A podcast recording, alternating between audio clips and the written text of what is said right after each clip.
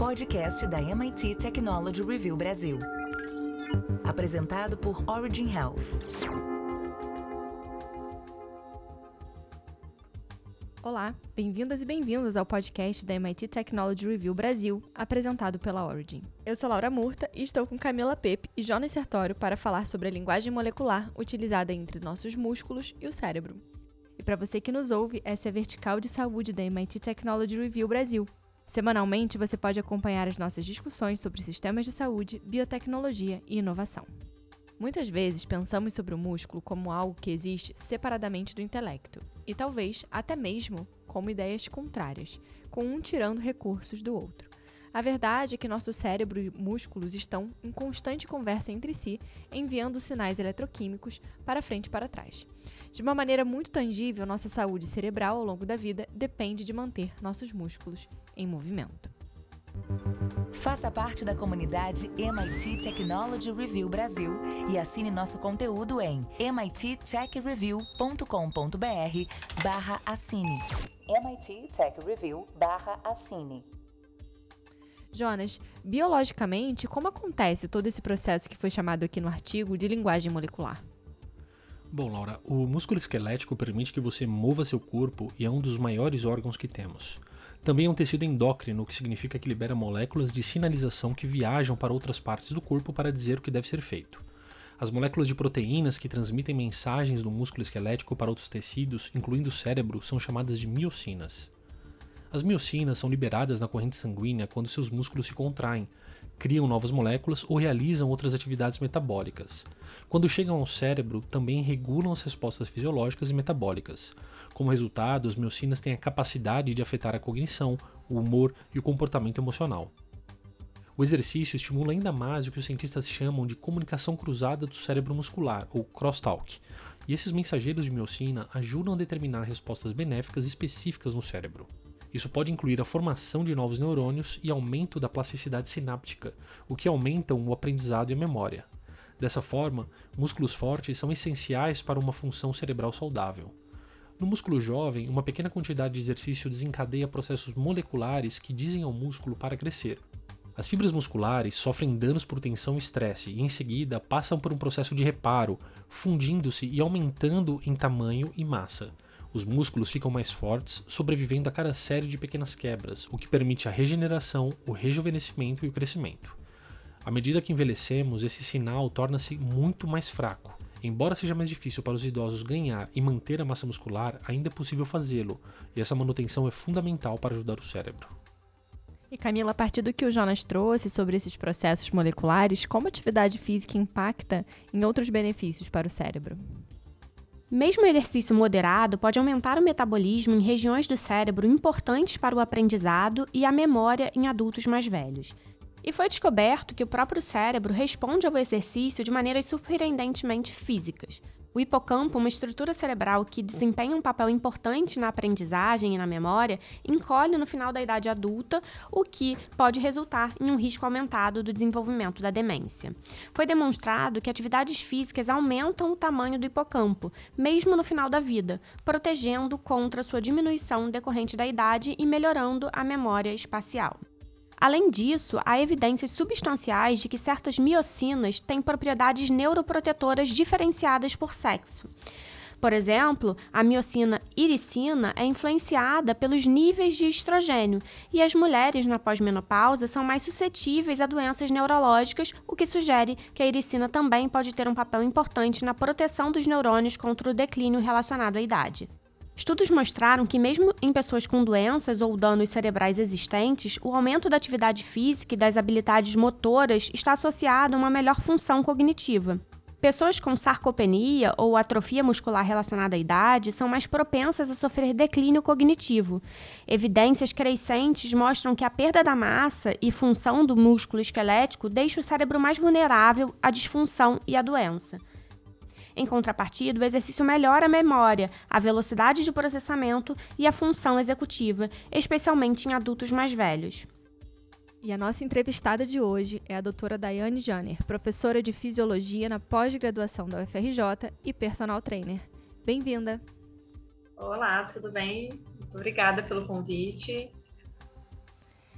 Daiane, para a gente começar, né? No nosso episódio, a gente falou sobre essa linguagem molecular que existe entre o cérebro e os músculos e como os músculos fortes mantêm o nosso cérebro saudável.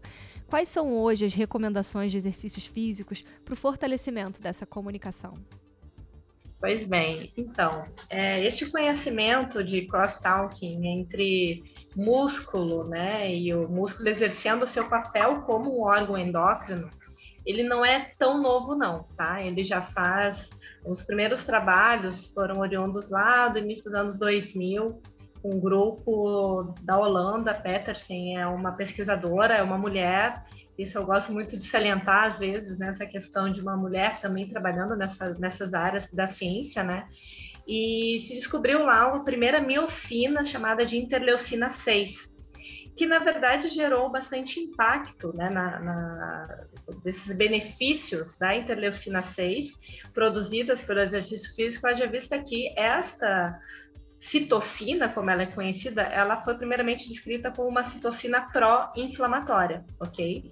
Porém, numa, num quadro que ela foi descoberta principalmente uh, em tecidos uh, com, em modelos com câncer, né? É, e o exercício físico promoveu, né, lá naquela época eles investigaram e uh, descobriram que a contração muscular esquelética, né, é capaz de liberar esta miocina e esta citocina, né, que neste modelo, nesse aspecto, gerariam um, um papel anti-inflamatório. Então, é muito importante salientar que, dependendo do contexto no qual a interleucina 6, que foi a primeira miocina a ser descoberta, ela trabalha com esse papel de promoção de anti-inflamação. Tá? E é, isso levantou essa, essa discussão, mas espera aí, como que é esse, essa comunicação celular, né, para a molécula se direcionar para um mecanismo anti-inflamatório, sabendo que elas se encontram elevadas em, em, casos inflamatórios, como por exemplo no câncer, né? Então, na verdade, o que acontece é que a interleucina 6 ela não estimula a produção de, de uma outra citocina inflamatória, que é o TNF-alfa, que também é um marcador de células cancerígenas, né? Então, na verdade, esse link de exercício físico, né, ele já é um pouco antigo. Inclusive, os trabalhos antigos mostram que, inclusive, Uh, pacientes, né, uh, pessoas com problemas motores paraplégicos, né, uh, conseguiam aumentar a massa muscular, por exemplo, de membros superiores através de estímulos de contração de membros inferiores por conta de um mecanismo endócrino, ok? E o que, que significa essa via endócrina? Significa o seguinte, que você tem uma molécula que ela é liberada por um tecido à distância, né, e cai na corrente sanguínea exercendo um efeito em outro órgão-alvo. E aí que foi a magia, né, do, e, e do conhecimento de trazer hoje a importância do exercício físico, uma vez que a contração muscular esquelética, todo o mecanismo energético gerado pela prática de exercício de endurance, né, de aeróbio e exercício de musculação, promovendo então a liberação de milhares de citocinas, né? É, não só miocinas, né? Deixando bem claro que a gente está focando aqui em miocinas, que são é, moléculas liberadas pela musculatura esquelética, né? Pelo músculo esquelético. Tá? Então, assim, é, nesse, nesse papel das, das miocinas, a gente tem realmente uh, uma comunicação muito relevante né, do exercício físico nesse mecanismo de promoção uh, da saúde, né, através dos efeitos moleculares destas, destas citocinas. Eu citei uma só, né, que foi uma das primeiras. Mas a gente tem é, algum tipo de protocolo, né, de tipo de exercício físico? Existem outras práticas, além de atividade física, que podem potencializar essa comunicação? É, recomendações nesse sentido? Então, essa discussão, ela tem sido bastante levantado nos artigos atuais, é, focando assim principalmente é, qual é o objetivo principal, né? A gente tem conhecidamente hoje a discussão da irisina que foi descoberta, né, e como seu papel na prevenção do Alzheimer, por exemplo, né? Mas aí quando a gente olha o Alzheimer, a doença de Alzheimer é uma doença multifatorial, né? E Claro que a gente tem hoje o problema maior da sociedade, que é a obesidade, né?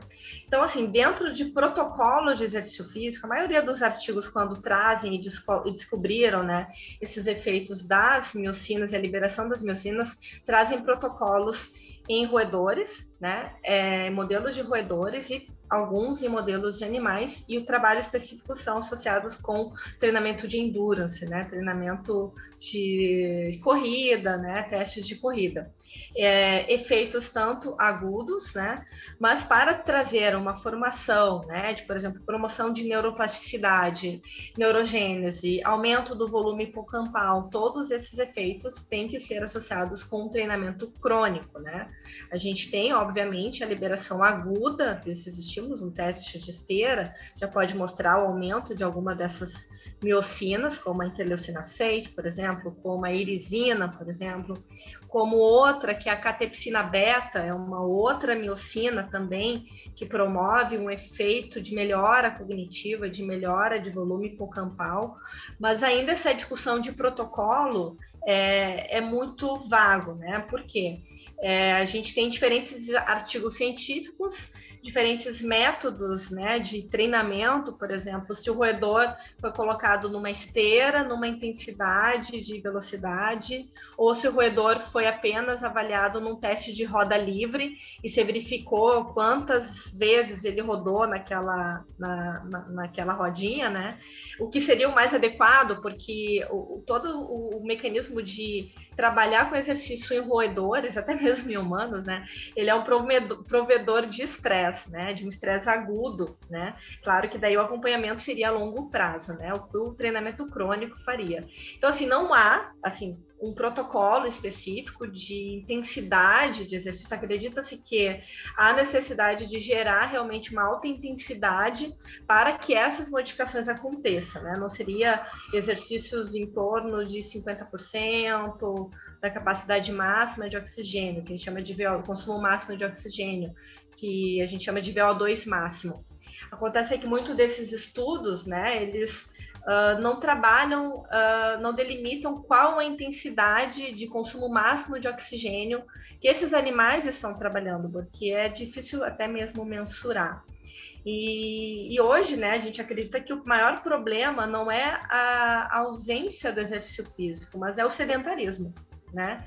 Então a gente tem o sedentarismo como o, o será que é o exercício físico que faz bem ou é a ausência do sedentarismo ou a presença do sedentarismo que está prejudicando, né? Então a gente hoje já tem vários, tanto é que a Organização Mundial da Saúde colocou aquele estímulo, né? Uh, qualquer movimento conta, né? Qualquer passo conta, né? Porque hoje a nossa sociedade vive no momento, digamos assim, mais uh, preguiçoso, né, da sua vida. Hoje tudo a gente pede por telefone, a gente não sabe mais como se comunicar com as pessoas, a gente não vê mais as pessoas, né, que a gente está interagindo. Então, é, se levanta essa questão. Então, em resumo, não há ainda um protocolo, não. Este protocolo é o ideal para uh, trazer a promoção da longevidade em Alzheimer. Ah, não, este protocolo é melhor para tratar Parkinson. Ainda não há um consenso sobre isso, mas há sim que as diferentes formas de estímulos gerando a produção dessas miocinas, com certeza vão levar a mecanismos de melhora da plasticidade sináptica, melhora do volume hipocampal, diminuição da neuroinflamação, né? Então, e melhora de neurogênese, num, numa confluência de efeitos finais, né? Numa confluência de mecanismos finais, tá? É, acho que era uma discussão muito do tipo de exercício, né? Sei lá, para os nossos ouvintes, se eles perguntarem: ah, será que correr, fazer cross-training, crossfit, musculação, yoga, natação, se existe, né, algum tipo de exercício que vai promover uma conexão, né? Uma, essa, essa produção, essa linguagem molecular, esse acentuado?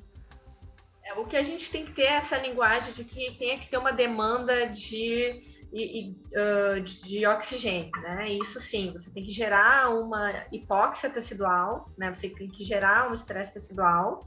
Hoje saiu recentemente um artigo mostrando que exercícios de um ou dois minutos de alta intensidade promovendo uma melhora cardiovascular, né? Então, assim, às vezes as pessoas se limitam muito, eu vejo isso na prática, né? Como personal trainer, que as pessoas se limitam muito, ah, eu tenho que ter meia hora de tempo, eu tenho que ter 40 minutos, quando na verdade, se você tiver 15 minutos para fazer um bom exercício bem monitorado, obviamente, por um profissional da saúde, você vai promover a longo prazo, você vai colher esses resultados a longo prazo. Então, acho que essas barreiras é que precisam ser rompidas, né? Essa barreira do, do achar que tem que ter uma hora para ir para academia, né? E claro que hoje a gente tem as mídias sociais que divulgam né, os corpos estruturais, a questão do músculo hipertrofiado, do abdômen definido, quando na verdade o maior problema da sociedade não é esse, né? O problema está associado com doenças metabólicas, né, a longo prazo e o que o sedentarismo vai promover, né? Então, assim, hoje já se tem, por exemplo, que 10 minutos de exercício agudos de corrida, caminhada, né, uma intensidade acima de 60% do consumo máximo de oxigênio, já promove uma melhora cognitiva. Então, assim, se você tem uh, 10 minutos do seu dia, né, para de dedicar a um HIT, por exemplo, que está em bastante evidência, né, é, é uma coisa que, que é antiga, mas sempre a, a roda está sendo sempre reinventada, né? A gente, Platão já dizia que tinha que fazer exercício físico, mesmo antes de saber que existiam as miocinas ou exerquinas, que é o novo termo né, que a gente usa hoje para todas as moléculas liberadas pelos diferentes sistemas. Então, o que está impedindo? Acho que a pergunta deveria ser ao contrário, né? A gente já sabe o que, que a gente a gente já está mais do que evidente a importância da atividade física, a importância de uma rotina e que isso se torne uma higiene pessoal, né? Porque como que a gente hoje é automático, a gente levanta e escova os dentes. Ninguém vai levantar da cama, ai, nossa, estou super motivado a escovar os dentes, porque eu adoro escovar os dentes. Na verdade, a gente criou esse hábito desde a infância. Nosso pai, nossa mãe mandavam a gente escovar os dentes. E, e hoje eu acho que isso, muito o contexto influencia nesse aspecto, né? Então, acho que a gente conseguir romper essas barreiras, muito menos preocupado se eu faço musculação, ou se eu vou fazer a bicicleta, ou se eu vou fazer natação, ou se eu vou fazer caminhada na praia, ou, né? Claro que aí tem intensidade, por exemplo, a yoga, como você colocou, né? ela não traz uma yoga mais na base de vinyasa, na, não sei, hatha yoga, que são mais calmas, né? Elas não promovem as demandas de oxigênio, né? Que um exercício físico realmente promova, né? A não sei que haja alterações ali de ritmo de yoga, que daí já muda a, a, o foco da yoga, né? A filosofia da yoga é uma coisa. Mas vai trabalhar outros aspectos cognitivos, aí a gente já entra em outros aspectos de longevidade, que é outro problema, que é a ansiedade, depressão, né, síndrome do pânico. Então aí a gente já muda um pouco o foco, mas é isso. Não, perfeito. Agora, você acredita que eh, o entendimento dessa interação complexa né, entre o cérebro e o músculo esquelético, ele ajudou no desenvolvimento de estratégia terapêutica até para prevenção de doença cerebral, né, quando a gente pensa nas doenças neurodegenerativas, na depressão? Sim, sim, com certeza, porque os estudos é, eles trabalham com muitos modelos de roedores, com é, modelos de roedores para Alzheimer, né? E, e, estes estudos evidenciaram realmente mecanismos moleculares, né, associados com a diminuição da formação de agregados, né, de uh, placas beta-amiloides e de melhoras de uh, modulação sináptica que estaria então já com o paciente, né, já com o indivíduo com a doença, podendo amenizar, né, mitigar os sintomas, não curar, né, mas uh, mitigar os sintomas associados, o que seria uma estratégia até mais barata, né, uh, para o paciente, né, tendo essa orientação, por conta da, dos mecanismos moleculares de inibir a, a, mecanística molecular né, de neuroinflamação e de produção de fosforilação de proteínas tal, que formam os agregados fibrilares que a, acabam atrapalhando na formação das sinapses e levando processos inflamatórios que levam à morte dos neurônios. Obviamente que a gente tem, não tem como avaliar isso, né, pegar um, eh, porque a gente usa, a gente, os estudos usam muitos tecidos pós-mortem, né, dos pacientes, né, para avaliar como que foi essa intervenção, como que está sendo a intervenção, né. Então, obviamente que saber o mecanismo molecular e entender uh, traz mais respaldo do porquê a gente tem que intervir e trazer o exercício físico para estas pessoas, né? Para esta prevenção, tanto para prevenção, né? Uh, para quem não, não tem, né? Ou não tem diagnóstico, mas, por exemplo, para quem tem uh, uh, histórico genético na família, né? Já trazer essa abordagem da, de modulações é, gené é, modelações de estilo de vida dessa pessoa, né? Ela já tem aquela propensão, pensando assim também num câncer, né? Ela já tem essa propensão. E a gente já sabe que a epigenética atua na inibição de genes para promover aquela a inibição daquela doença, né? Da, da, a gente já sabe isso, né? Então, obviamente que a ciência vem a contribuir com isso, né? Explicando, por mais que sejam modelos de roedores, modelos de primatas, né? Macaco résio sendo utilizado, isso dá mais respaldo, né? Da importância do exercício físico regular, né? Na, na promoção da longevidade do, e do bem-estar e prevenção de doenças neurodegenerativas.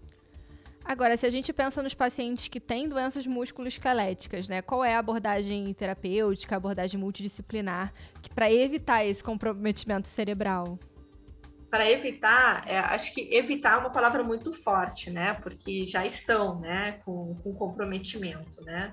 É, e aí a gente tem que delimitar qual é o distúrbio, né? Qual é a doença neuromuscular. A gente tem classes, né? é, distintos. A gente falar de uma esclerose aminiotrófica, por exemplo, onde a gente tem uma questão de comunicação sináptica ali, de ruptura da bainha de mielina, né? Claro que aí a gente já entra em outra mecanística, né? Em outro, em outro sistema em outra patologia e o que está acontecendo naquela patologia e como o exercício físico pode interferir.